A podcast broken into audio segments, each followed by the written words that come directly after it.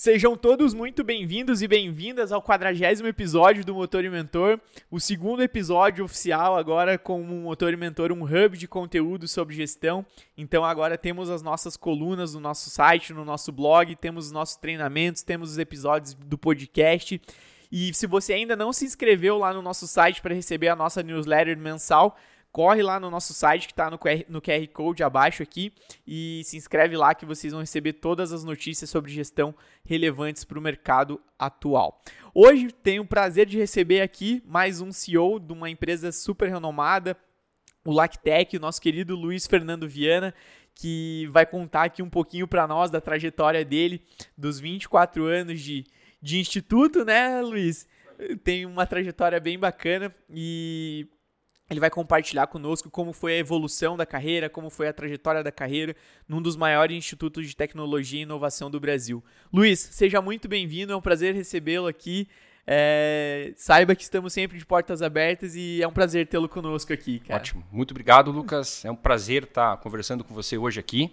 Né? Primeiro, quero desejar que nem você mesmo diz, boa tarde, bom dia, boa noite, depende da hora que as pessoas vão nos assistir, mas eu quero registrar que todos saibam que a gente está numa vista maravilhosa da nossa cidade de Curitiba, que eu acho que é importante isso, né? é... isso nos entusiasma para a nossa conversa aqui. É, sabe que eu gosto sempre os meus convidados ficando do lado daí, porque eu sei que a vista aqui atrás é bonita, né, Luiz? Exatamente, Fala para o nosso público aí. É, você tem que deixar o público curioso, né? E realmente a gente está aqui numa vista 360 graus da nossa linda cidade de Curitiba e hoje, por incrível que pareça, no dia ensolarado. E isso aqui em Curitiba faz toda a diferença, né?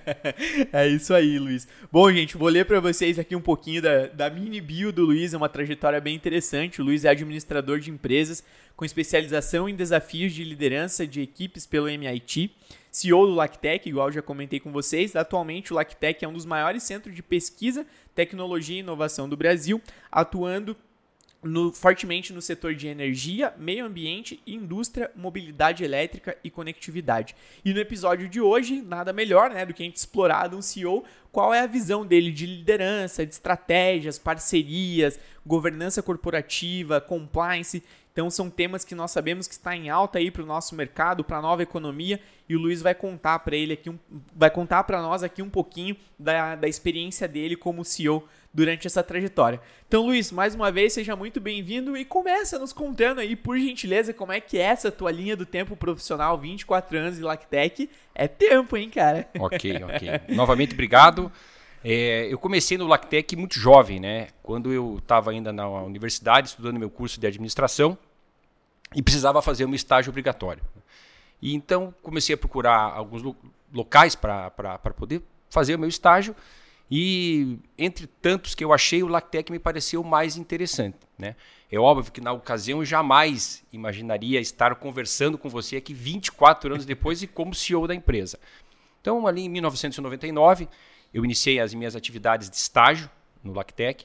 A princípio, eu trabalhava numa área voltada à qualidade, existia um projeto de implementar a ISO 9000 no Lactec, então eu mergulhei nesse tema poucas pessoas sabem, mas eu iniciei a minha carreira lá trabalhando na área de qualidade, como estagiário. Né? É, passou um tempo e eu recebi uma proposta para continuar o meu estágio na área administrativa, área administrativa financeira. Aceitei a proposta, né, porque eu já estava mais eu já estava mais evoluído no curso e, e, e, e já tinha alguns temas meus de interesse e comecei a trabalhar nessa área administrativa financeira, é, responsável por várias é, questões nesse, nesse âmbito. Né? Concluí meu estágio dois anos depois, daí fica aquela dúvida, né? Será que vou me contratar? Será que não vou me contratar? Me deixaram lá os dois anos, né? Que é o período máximo de estágio, e acabei sendo contratado como assistente administrativo. A dor de cabeça de todo estagiário, né? Se vai saber se vai ser efetivado ou não. Exatamente, exatamente. Na verdade, eu não fui contratado como assistente administrativo. Como você bem mencionou, eu, eu tenho um grande privilégio de ter passado por todas as cadeiras. Eu acho que isso é um grande diferencial, é, não só para mim, mas para as pessoas que têm essa oportunidade, porque realmente você aprende, você conhece a empresa, não só a empresa, você conhece as pessoas, né? você acaba interagindo com pessoas de todas as áreas da empresa, e isso é um grande privilégio, e isso eu acho que, é, de maneira até involuntária, prepara a pessoa para o futuro dentro da organização. Então eu fui contratado como auxiliar administrativo, corrigindo agora, e vim vindo devagarinho. Né? Após auxiliar administrativo, eu me tornei assistente administrativo. Após isso, me tornei analista administrativo. E daí vem aquela questão que você falou, né? Será que eu, que eu, que eu vou conseguir ir, ir progredindo na carreira? Né? E tudo foi acontecendo de maneira natural. E, enfim, chegou uma proposta para eu desempenhar uma função mais de gestão. Como é, na época a gente, a gente era, era nossa nossa estrutura era dividida por departamentos e divisões, então eu fui contratado para ser o, o, gestor da divisão de serviços auxiliares, que chamava-se na época. Né? Passei um tempo nessa função e um tempo depois eu assumi o departamento dessa área, que englobava toda a área de compras, a área de, área de facilities, é, entre outras tantas. Né? E depois é, é, recebi um, um convite para assumir a diretoria administrativa financeira. Daí eu vi que a coisa estava começando a tomar um formato interessante. E, Lucas, eu quero ser muito sincero com você, sabe? Eu, eu sempre trabalhei porque eu sempre gostei de trabalhar lá no Lactec. Né? É evidente que a gente é, pensa numa carreira, numa progressão de carreira, em promoções, etc. Mas, para mim, tudo foi acontecendo de maneira muito natural. Né? Desde a minha contratação como estagiário até a minha, a minha promoção como CEO da organização, eu vim vindo devagarinho. É claro que a gente pensa nas promoções, a gente pensa na progressão da carreira, mas eu não trabalhei para isso. Eu trabalhei para trabalhar, para o dia a dia, para focar nas minhas entregas, para é, propor novos projetos, para me envolver em novos assuntos, em novos temas. Então foi tudo acontecendo, acontecendo de maneira muito natural. Né? E por fim, após eu ter. Cara, é, é consequência, né, Luiz? Com certeza. É, eu acho que e tem que ser consequência. Né? Essa é uma opinião minha. Eu acho que tem que ser consequência. E após ah, um período como diretor administrativo financeiro, eu recebi o convite para assumir a presidência da empresa. Né? É, para mim foi talvez um, um, dos dias mais felizes da minha vida. Né? Eu, eu, eu, eu me lembro como se fosse hoje. Eu não, eu não acreditava no que estava acontecendo realmente não acreditava no que estava acontecendo, assumi o desafio. É, eu acho que é, eu era muito jovem ainda e a gente sempre acha que não está preparado para esse desafio. Mas resolvi encarar. Sabia que tinha uma equipe boa, né? afinal de contas já eram muitos anos de empresa, conhecia muito bem as pessoas. É, consegui formar uma equipe bastante alinhada e comprometida, que praticamente está comigo até hoje. Né? Tivemos algumas mudanças, evidentemente, no decorrer desses nove anos como CEO da empresa, mas o núcleo fixo ali da nossa, da, da, da nossa equipe está tá até hoje junto comigo, me apoiando. Né? Porque eu jamais poderia ter aceitado um desafio como esse se eu não tivesse confiança na equipe. Porque realmente é, é, é, eu sou o CEO da companhia, mas a, o, o, que faz a, o dia a dia da companhia não, não sou só eu, né? Sim. É, eu sou apenas mais uma pessoa na companhia. O que faz o dia a dia da companhia são as mais de 400 pessoas que estão lá no dia a dia. É muita gente, né? É muita e, gente. E é bem importante isso que você comentou, né, Luiz? Que você é, hoje acredito que o que funciona muito bem num papel de liderança aí, né? 40 episódios de, de podcast, todos com executivos, gestores, líderes, é justamente essa questão de, de protagonismo para outras cadeiras. É, o resultado, hoje, um cargo de, de direção, ele traz uma responsabilidade significativa dentro da operação, isso é um fato. É, a decisão final tem que ser do gestor, o líder foi feito para tomar decisões. Só que quando você dá esse protagonismo para a tua equipe, o resultado, a performance é muito positivo, né? Então, exato, é exato. muito muito interessante esse teu ponto de vista. É, você comentou, né? Gente, vocês perderam aqui, foi feito o corte na edição aqui, mas eu acabei de me afogar aqui, tivemos que parar a gravação aqui. Agora eu tô me recompondo aqui, tá tudo certo. Cenas dos bastidores que não chegam no nosso público. mas eu achei bem interessante, Luiz, é, o, o, o, fato de você ter começado como estagiário e não ter pulado nenhum nível hierárquico dentro da, da organização. Como que você enxerga, conhecendo a operação é, de cabo a rabo, entre aspas, né? É, de ponta a ponta, você conhecendo ela, como isso impacta na tua performance como CEO hoje? O que, que você enxerga de positivo nisso? Isso é extremamente importante, né? Porque a, como eu sou muito antigo na empresa, além de você saber o ramal de todo mundo, né? hoje, hoje, hoje, em dia a gente não usa mais o ramal, mas assim, é, você saber o ramal de todo mundo, você tem uma vantagem competitiva muito grande, né? Porque um problema você se resolve graças a um bom telefonema para um colega de trabalho, né? Então, brincadeiras à parte, é, é, o fato de eu, de eu conhecer a organização muito bem. E vou falar uma coisa interessante aqui. Eu participei de duas gestões da CIPA. Né? Ah, e isso há muitos anos atrás e sempre votado, né? nunca indicado pela empresa. E você sabe que essas duas gestões da CIPA é, que eu passei, elas foram extremamente importantes para minha carreira porque o CIPEiro ele acessa locais da empresa que as pessoas não acessam. Nós somos uma empresa grande, temos cinco prédios aqui em Curitiba, né? É, agora há três anos atrás inauguramos uma operação em Salvador também. Temos uma estrutura complexa de laboratórios, né? trabalhamos com, com, com, produtos perigosos, com combustível, com produtos químicos, etc.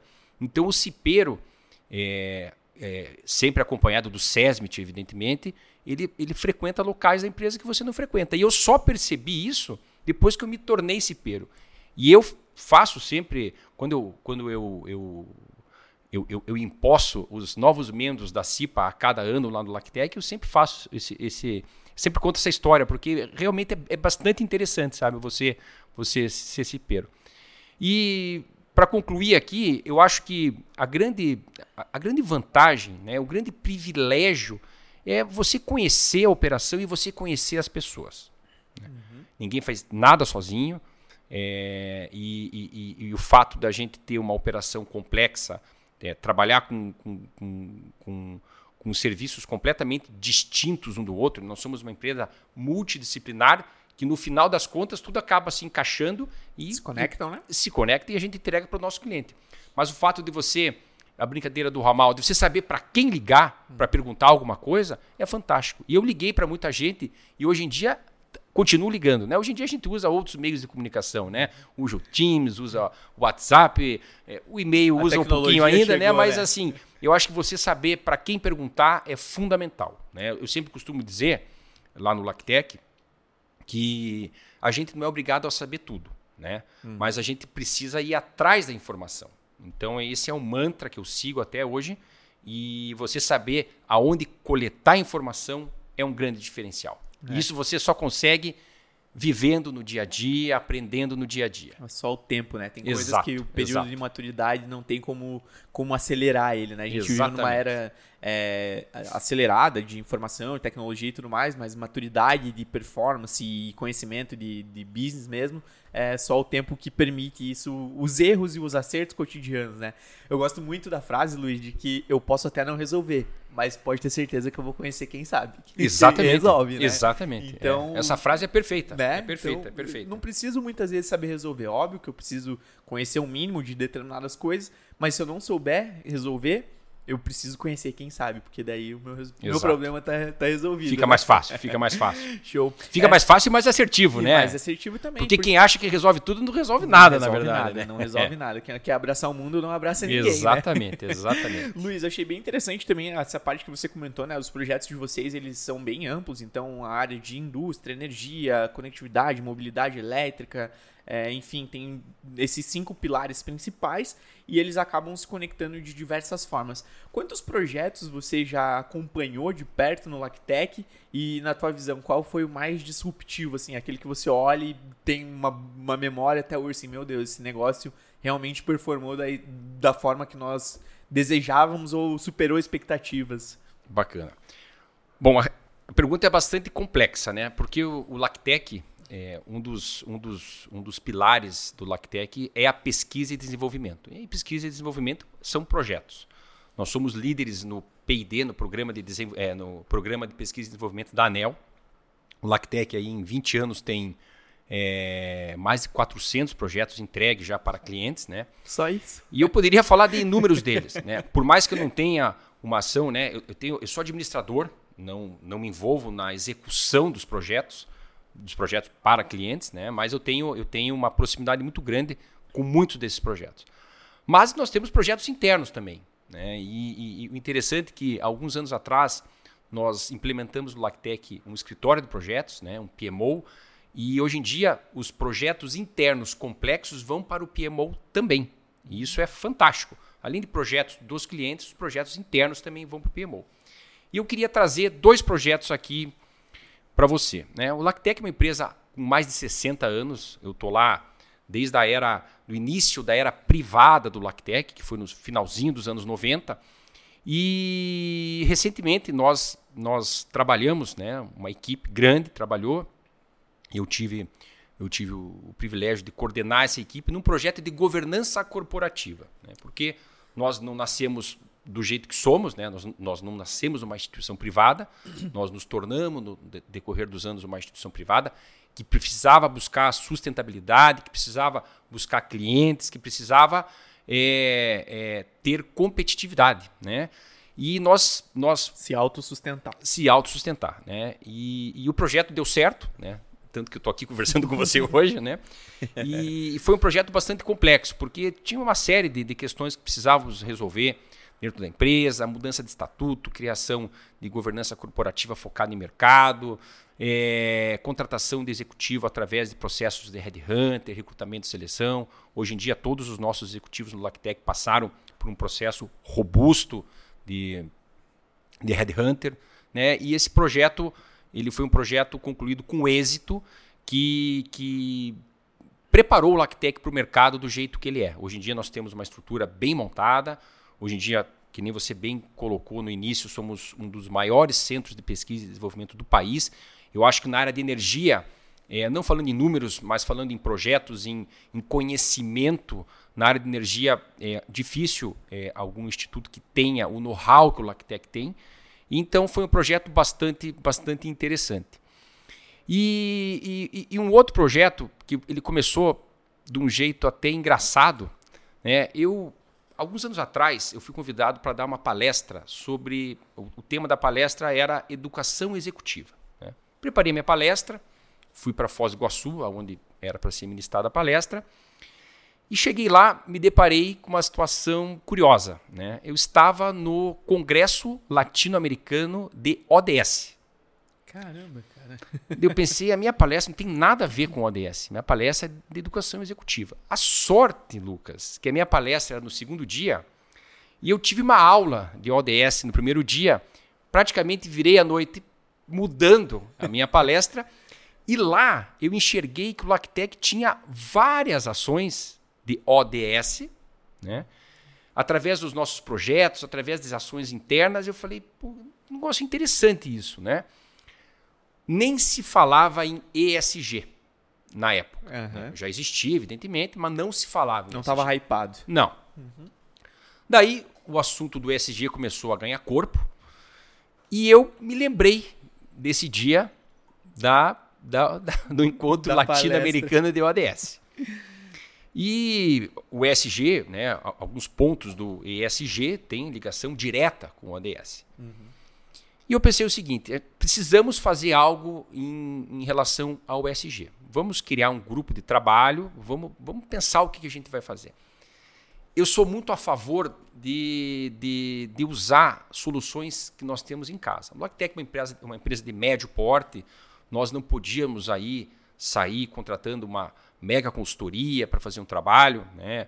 É, hoje em dia tem excelentes consultorias que lidam com o tema. Então criamos um grupo de trabalho e eu estava participando ativamente desse grupo para um primeiro ano colocamos na meta das pessoas, inclusive na minha meta corporativa também estava esse projeto. Uhum. Um ano de trabalho, nos deparamos com várias situações favoráveis ao ESG no Lactec. Já fazíamos muita coisa, cada letrinha do E, do S e do G uhum. e nem sabíamos. Empacotamos isso, lançamos no final do ano é, todas as nossas ações de ESG. A gente, tem, a gente tem uma atuação muito forte na área de meio ambiente, então a gente pretende é, ter o ESG como negócio no Lactec também. Ainda não temos isso empacotado, não temos isso ainda dentro da nossa área comercial, é, porque, na minha opinião, primeiro, para você poder é, vender alguma coisa de ESG, vender que eu digo uma consultoria, né, uma, uma coisa nesse sentido, você tem que estar com o dever de casa pronto. pronto. Né? Isso é, é, é, fundamental.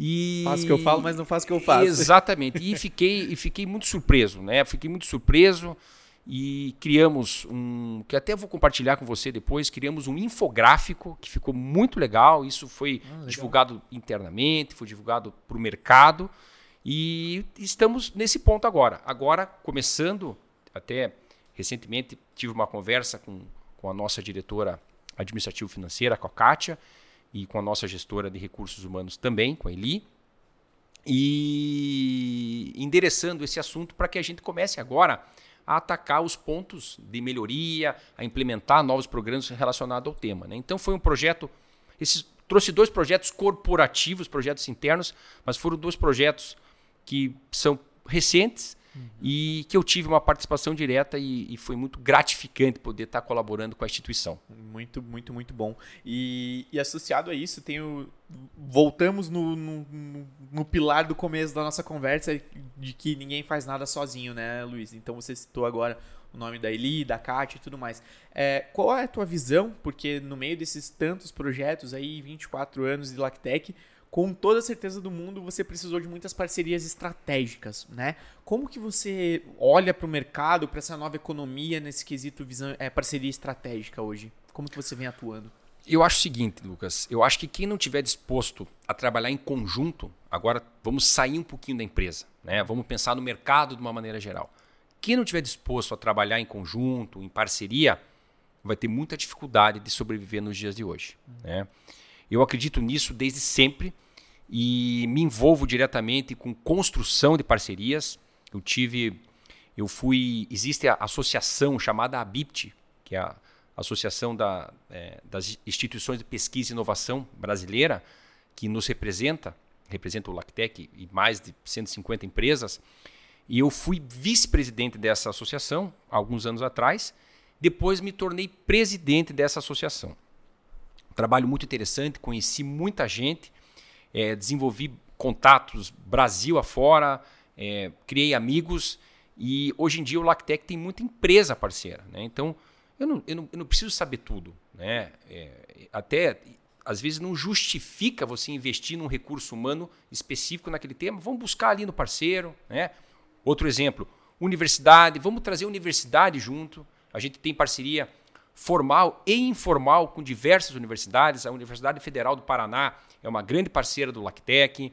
É, nós temos a nossa filial lá em Salvador, na Bahia, que eu comentei com você. Lá nós temos também uma parceria com a Universidade Federal da, da Bahia, é, desenvolvendo projetos para clientes.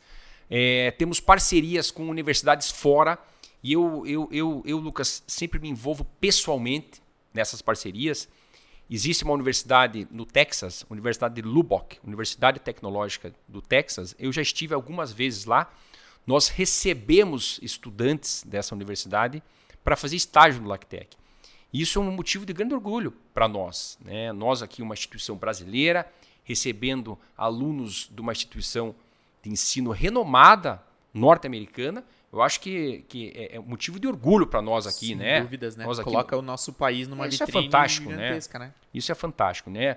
Desenvolvi amigos lá também. Eu acho que é, é, é, é, eu gosto de fazer amigos corporativos, tenho bastante amigos corporativos. Né? Temos parceria com a Universidade Alemã, é, por exemplo, a Universidade de Ingolstadt, pensando aí no motor e mentor. Uhum. Lá a região é um polo automotivo, né? tem, tem bastante indústria automotiva lá, uma universidade privada, já tive algumas vezes lá também. E mundo afora, literalmente. Né? Então temos parceria com Israel e entre outras tantas. Então eu acho que é, é, é, é, o segredo, o segredo do sucesso das organizações hoje em dia é estar aberto para parcerias. Eu acho que isso é, é fundamental, faz toda a diferença e só tem ganho. Tem ganho para o Lactec, tem ganho para o parceiro e tem ganho para o cliente também. Uhum. Isso é bem interessante, né, Luiz? Porque realmente volta naquilo. A gente não precisa ser bom em tudo. Né? A gente precisa atacar, ter um, fo um foco único e com toda certeza do mundo, para a gente chegar naquele foco, a gente vai precisar de outras forças além das nossas competências. Então, a partir do momento que a gente tem essa visão aberta para o mercado, né? Nesse ambiente de inovação, tecnologia, a, a inovação é muito mais uma questão de ótica do que de fibra ótica, né? Então, quando a gente tem essa, essa visibilidade dessa nova economia, dessas parcerias, é igual você comentou, é, é o Lactec é beneficiado, o parceiro é beneficiado e o cliente final, com toda a certeza do mundo, é beneficiado. E, e, eu acho bem interessante essas parcerias com universidades, vou falar um pouquinho do meu lado aqui agora, né? É, é justamente que essas parcerias, até que eu estava conversando com outro executivo essa semana que fechou uma parceria com a universidade, e eu falei para ele, além disso tudo, do impacto que vai ter tanto para a universidade quanto para a indústria, eu gosto muito da, da, do impacto social disso, né? Quantas famílias não são transformadas através dessas parcerias? Igual, por exemplo, ah, você traz é, uma pessoa do Texas para o Brasil ou leva alguém do Brasil para o Texas, para Texas, para a Alemanha, para Israel e tudo mais. Quantas oportunidades você não está abrindo? Quantas carreiras você não vai impactar? Então, eu acredito que isso é muito mais é, uma visão é, pontual das parcerias, é, o retorno financeiro, isso é, é, é, nítido, é óbvio, a gente é movido a resultado, a gente não pode negligenciar isso, mas a longo prazo, o legado que se constrói é ímpar. Né? Exato. Não, eu acho que assim, o retorno financeiro é importante, é ele que, que faz que faz as coisas acontecerem, mas as pessoas elas têm que sempre estar em primeiro lugar. Né? Exatamente. Né? Eu, eu, eu sou entusiasta da, da das áreas de gestão de pessoas, de recursos humanos das organizações. Uhum. Tenho um envolvimento direto lá no Lactec. Não sei se gostam ou não gostam, mas eu, eu, eu, me envolvo bastante nas questões de recursos humanos, porque eu acho que isso é fundamental. Né? As pessoas são o centro da atenção de tudo. Né? A gente tem que valorizar as pessoas. As coisas acontecem por causa das pessoas. As máquinas são programadas por pessoas. Uhum. Né? Então, acho que é fundamental né? a gente sempre colocar em primeiro lugar as pessoas. É. Tem uma frase do, do Simon Sinek, se eu não me engano, que é pessoas se conectam com pessoas, pessoas fazem negócio com pessoas, e se você não entende de pessoas, você não entende de negócios. Né? Exatamente. Então, é mais, não é exatamente, exatamente dessa frase, mas é mais ou menos nessa linha. Né? É, eu acho que existe, falando em gestão de pessoas, né? Existem várias, vários, é, vários é, é, é formações para você gerir pessoas, né, cursos, etc., que eu acho que isso é válido e, e tem que ser feito, né? Mas eu acho que tem uma coisa de gestão de pessoas que é muito pessoal nosso, né? A gente tem que estar tá aberto para isso, a gente tem que gostar, a gente tem que se comunicar, é muito importante. E você falou de Israel, e já que a gente está falando de parcerias, etc., eu estive em Israel alguns anos atrás, na Universidade de Beersheba, e um professor me falou um negócio lá que eu nunca mais me esqueci. Isso vem muito ao encontro da questão da multidisciplinaridade. Essa palavra é bem difícil, eu sempre bato quando falo ela. E já risquei duas vezes hoje aqui. Depois é, a gente acelera. Exatamente. Daí, daí, daí, Foi fluido. Daí fica uma coisa doida. Na verdade é o seguinte, o, ele falou uma coisa muito simples. Quando a gente precisa resolver uma, uma, uma coisa muito complexa aqui, o que, que a gente faz? É, é um problema de engenharia, ok? Eu vou chamar só engenheiros? Não, eu vou chamar um engenheiro, vou chamar um matemático, vou chamar um físico, vou chamar um educador físico, vou chamar um filósofo, vou chamar N pessoas, uma pessoa da área de, de música, etc. Porque cada cabeça pensa de uma maneira diferente, né? E você consegue solucionar um problema muito mais fácil dessa maneira, né? É claro que deve ser um brainstorm bastante interessante, né? Tem que ter um mediador no brainstorm é que, ali, como né? Como é que mitiga esses dados? É, é complicado, mas assim, você sabe que eu, eu, eu, eu, eu, depois que eu escutei isso, eu levo isso muito a sério. Eu acho que, que faz total sentido. Faz total sentido isso. É, mas Teve um outro executivo que eu conversei uma vez, é, esse é um tema até um tanto quanto delicado atualmente, né? A questão de diversidade, inclusão e tudo mais. Eu não me posiciono tanto porque eu não tenho domínio sobre o assunto.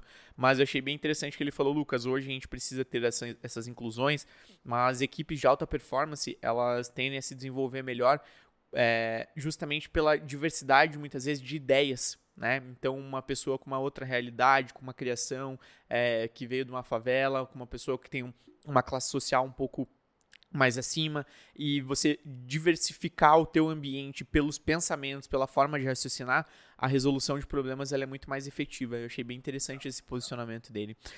Luiz, encaminhando para a reta final do nosso podcast aqui, o que que você é, tem a dizer sobre você, né, triatleta, fez dois Ironmans ou três, cinco? Três. Três Não, três, Ironmans. três, três. é, três Ironman, cinco maratonas aí, meias maratonas, enfim. É, a gente percebe, né, que executivos têm atividades paralelas, executivos de alta performance têm atividades paralelas como forma de descompressão, né?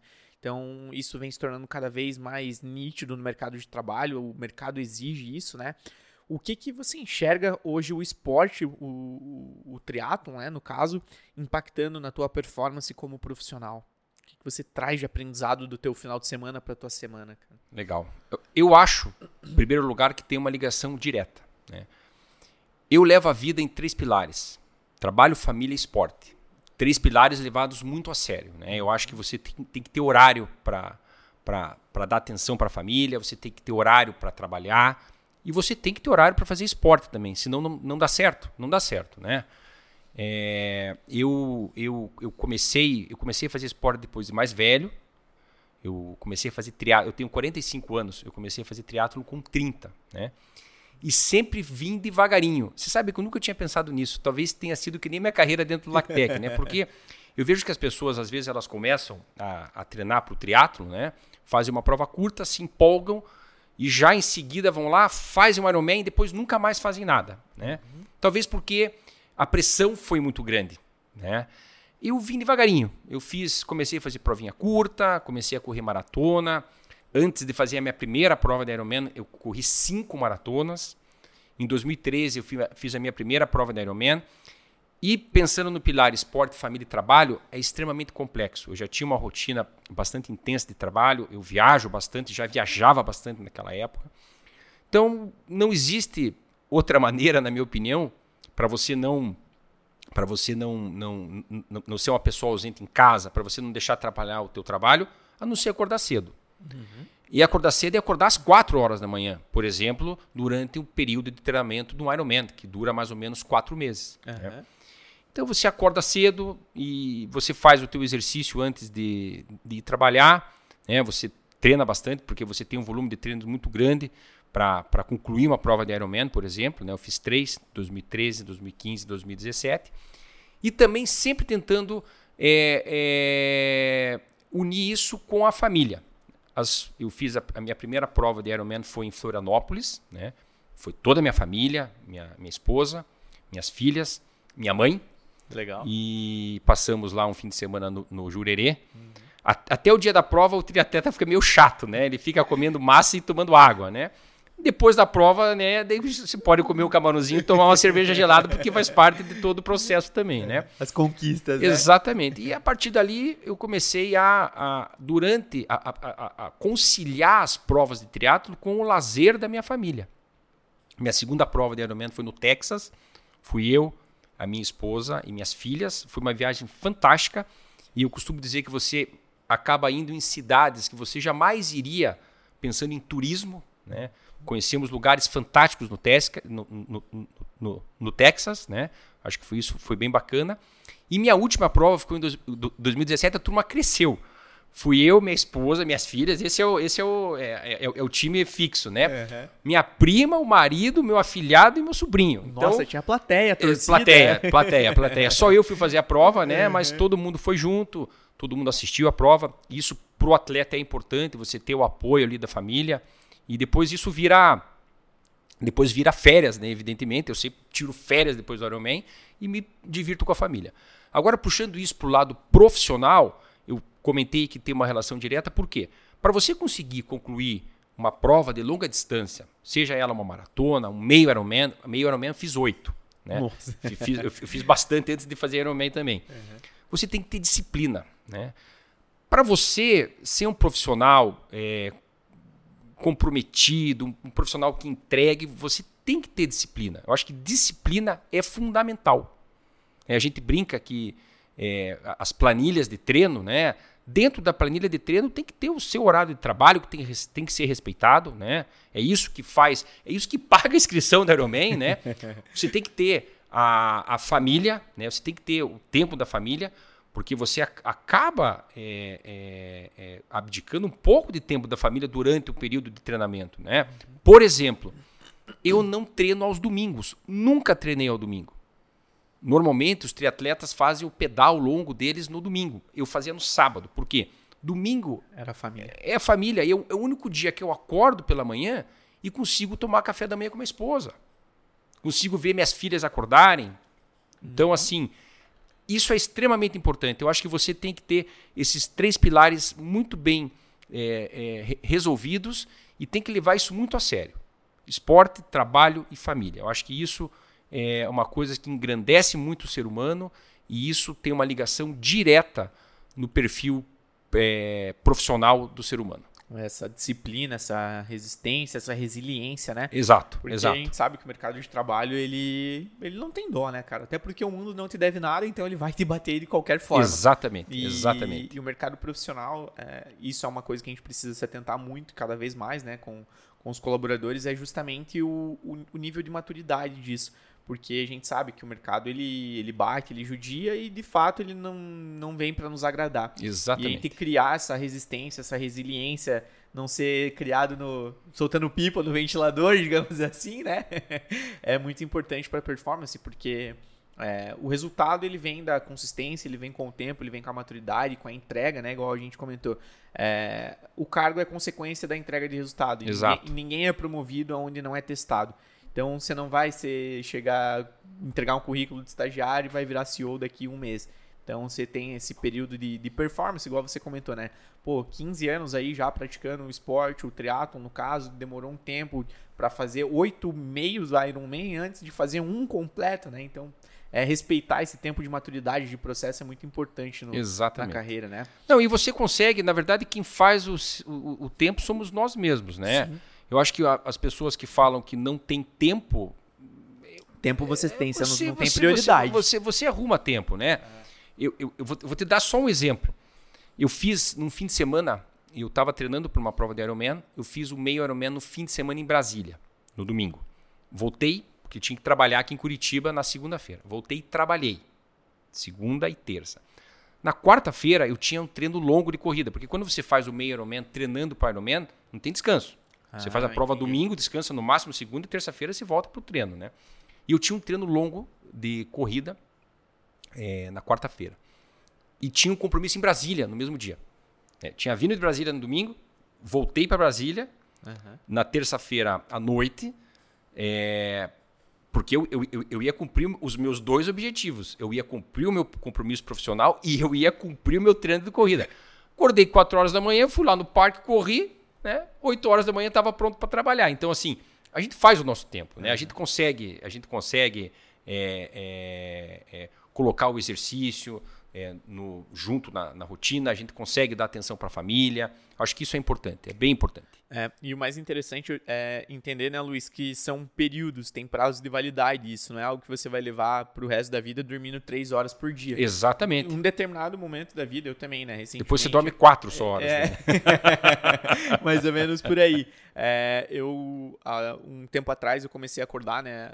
Há dois anos e meio, quase três anos atrás. Eu comecei a acordar às 4h45 da manhã justamente por isso, porque eu estava sentindo que a minha performance pessoal vivia atrasado para tudo, é, autoestima lá embaixo, é, performance lá embaixo. Aí fiz um curso, um treinamento sobre inteligência emocional e aí entendi algumas coisas como é que funcionavam, né?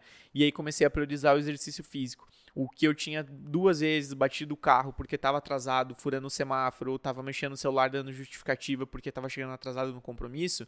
Putz, eu comecei a acordar duas horas antes do que eu estava acostumado a acordar e comecei a entregar muito mais. E aí isso, hoje eu falo, né, que o resultado da minha empresa hoje é por conta de eu acordar às 4h45 da manhã, porque senão não tinha ela sustentada de uma forma é, inteligente, né, e com uma visão de longo prazo, mais uma vez, né. É. Eu, acho, eu, eu, acho que, eu, eu, eu, acho que as pessoas devem acordar cedo, sabe? Eu, eu gosto de acordar cedo, eu, eu não acordo mais às 4 horas da manhã hoje em dia, mas acordo 5, entre 5 e 6 horas da manhã, e, e, isso faz todo o diferencial. Né? Você, você começar o dia cedo, para mim, é, é, bastante importante. Né? E, e acaba, a, acaba acostumando. Eu praticamente não acordo com o despertador. Né? Eu, eu ligo o despertador, Cara, mas antes dele tocar eu já, já tô aceso. Se eu te falar que eu comecei a fazer esse teste na semana passada, eu escutei um podcast do, do Paulo Musi, né? ele é um médico, enfim, é, uma pessoa bem especialista no assunto, né? E ele falou: meu corpo ele tá acostumado a acordar num range. Então é entre 6 e 32, 6 e 40 no máximo. E aí ele falou: hoje eu não preciso mais do despertador. E aí eu comecei a testar. Cara, eu tenho acordado. Hoje eu não acordo mais às 4h45. Mas você não liga o despertador? Não, preciso, não, não, ligo. É, eu ligo. Eu acabo, ligo. eu acabo desligando ele porque é. eu acordei antes, né? É. Mas eu, eu ligo, eu ligo. Eu então, ligo. é que uma, na minha casa eu tenho um benefício, que se o despertador não me acordar, o sol me acorda. Então tá tudo certo. É. Aí, não tem erro. Daí. É, não tem erro. Luiz, pra gente encaminhar pra reta final, antes de passar o microfone pra você me fazer alguma pergunta, alguma crítica, é, sempre no encerramento dos nossos episódios aqui, a gente gosta de saber você como executivo, como gestor hoje, o que, que você mais admira num colaborador? Pinga fogo. comprometimento. Comprometimento. Comprometimento. Boa, Eu acho boa. que comprometimento foi a primeira palavra que me veio, que me veio na cabeça aqui. Uhum, comprometimento. Show. Olha aí, gente. Anotem aí comprometimento. Bom, então agora, mais uma vez, é... queria te agradecer pela tua presença aqui, né, Luiz? Mas antes de terminar, a gente sempre abre o microfone para o nosso convidado fazer uma crítica, uma pergunta, uma sugestão. Então fique à vontade aí.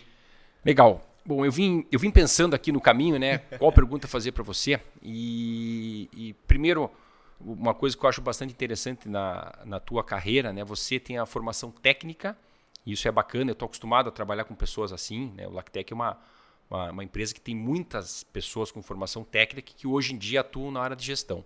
E você é, é, é isso, né? Você tem uma formação técnica e agora está na área de podcast, comunicação, gestão, etc e uma pessoa jovem ainda. Para mim, muito jovem ainda, né? e uma coisa que eu observo hoje em dia é, os jovens não entendem o porquê eu estou tanto tempo na mesma empresa, né? 24 anos na mesma empresa. Às vezes as pessoas não entendem isso porque hoje em dia existe um turnover muito grande nas organizações. E, e um desafio muito grande das organizações também é a questão de retenção e desenvolvimento de talentos. Né? Eu entrei estagiário na empresa, meu exemplo, e hoje em dia sou CEO. Né? É, então, assim, para ser bem direto com você, o, o que, que você enxerga como desafio na retenção e desenvolvimento de talentos dentro das organizações hoje em dia? É, bem interessante a pergunta, bem legal, provocativa. É, voltando ao contexto, na né, idade, eu tenho 28 anos e estou completando agora 14 anos de carreira, né? Então comecei com, como estagiário do curso técnico aos 14. É, devo isso ao meu pai, né? Porque cresci na, em fábrica com ele, então ele me colocou no ensino médio com o curso técnico, então minha carreira começou muito cedo. E nesses 14 anos, Luiz, o que eu, o que eu percebi assim, eu tive oportunidades de, de promoção, tive oportunidades de. É, não é deslocamento, é, promoção, uma movimentação vertical, digamos assim, né? Não, não crescia e tudo mais, era lateral. É, enfim, é, o que eu percebi no meio disso tudo, era entender o que funcionava para mim e o que não funcionava. Antes de eu saber o que eu queria, eu precisava experimentar o que eu não queria. Com isso, eu me autoconheci e consegui entender aonde era aplicável a minha mão de obra ou não, tá? O que atraiu em mim ficar em empresas ou não ficar foi gestão. Tá? Então teve um, uma oportunidade que eu pedi desligamento por gestão. E o que eu senti ali? O porquê que eu não me sentia atraído em ficar ali? Porque o meu relacionamento com o meu gestor, ele era é, ele tinha um, um gap muito grande. Ele não era um relacionamento estreito, entendeu? Então ele não sabia das minhas intenções pessoais, porque o profissional ele alavanca, né, o, o, o, pessoal. Então é justamente essa falta de entendimento, muitas vezes do lado da gestão, acaba impactando na performance da pessoa. E se você não conhece o teu colaborador, você não tem como saber se aquilo ali está alinhado com as expectativas de vida dele. Se ele não está alinhado, se o papel que ele está tá ocupando hoje não está alinhado com a expectativa de vida dele, a performance dele não tem como ser satisfatória. A partir do momento que você entende quais são os propósitos de vida, o que ele almeja para a vida dele, ou entendendo as skills que ele tem, e você olhando para a tua organização, de que forma aquela pessoa poderia ser melhor aproveitada caso ela não esteja performando de forma positiva naquele ambiente, é você entender como é que você vai, movimentar esse teu quebra-cabeça ou esse teu Tetris, né? E como é que você vai encaixar isso, aquela peça que você sabe que tem um talento ali, porque eu acredito muito que todo mundo tem um talento, muitas vezes só não é bem explorado, e como é que você vai aplicar isso dentro da tua organização. Então, por exemplo, você tem hoje um pesquisador engenheiro, é, no caso, vou, se, vou me utilizar como exemplo. Putz, eu estou lá no setor de pesquisas, estou estudando 24 horas por dia, desenvolvendo alguma coisa, mas aquilo ali não me brilha os olhos. O que me brilharia os olhos numa dessas seria gravar os vídeos da empresa, entendeu? Então, eu mostrar meu rosto, ser uma pessoa que se expõe um pouco mais, eu estaria muito mais satisfeito numa mesma corporação. Então, é entender mesmo quais são as skills que os teus colaboradores têm e se elas estão sendo é, bem exploradas naquela posição que ele está atuando. O, o, o, desenvolvimento, a periodicidade, a retenção é consequência disso. Então você entendeu o que a pessoa quer para a vida dela e se ela tem a, está atendendo os recursos necessários que ela, que ela tem, né? Hoje a empresa tem muitos pré-requisitos, mas uh, os profissionais, a gente está vendo um mercado muito volátil também, justamente por isso, essa competitividade alta, que os profissionais também têm os seus pré-requisitos. Então a empresa que não se adapta a isso tem uma chance de ter um pouquinho mais de, é, de um, um turnover um pouquinho mais elevado, né?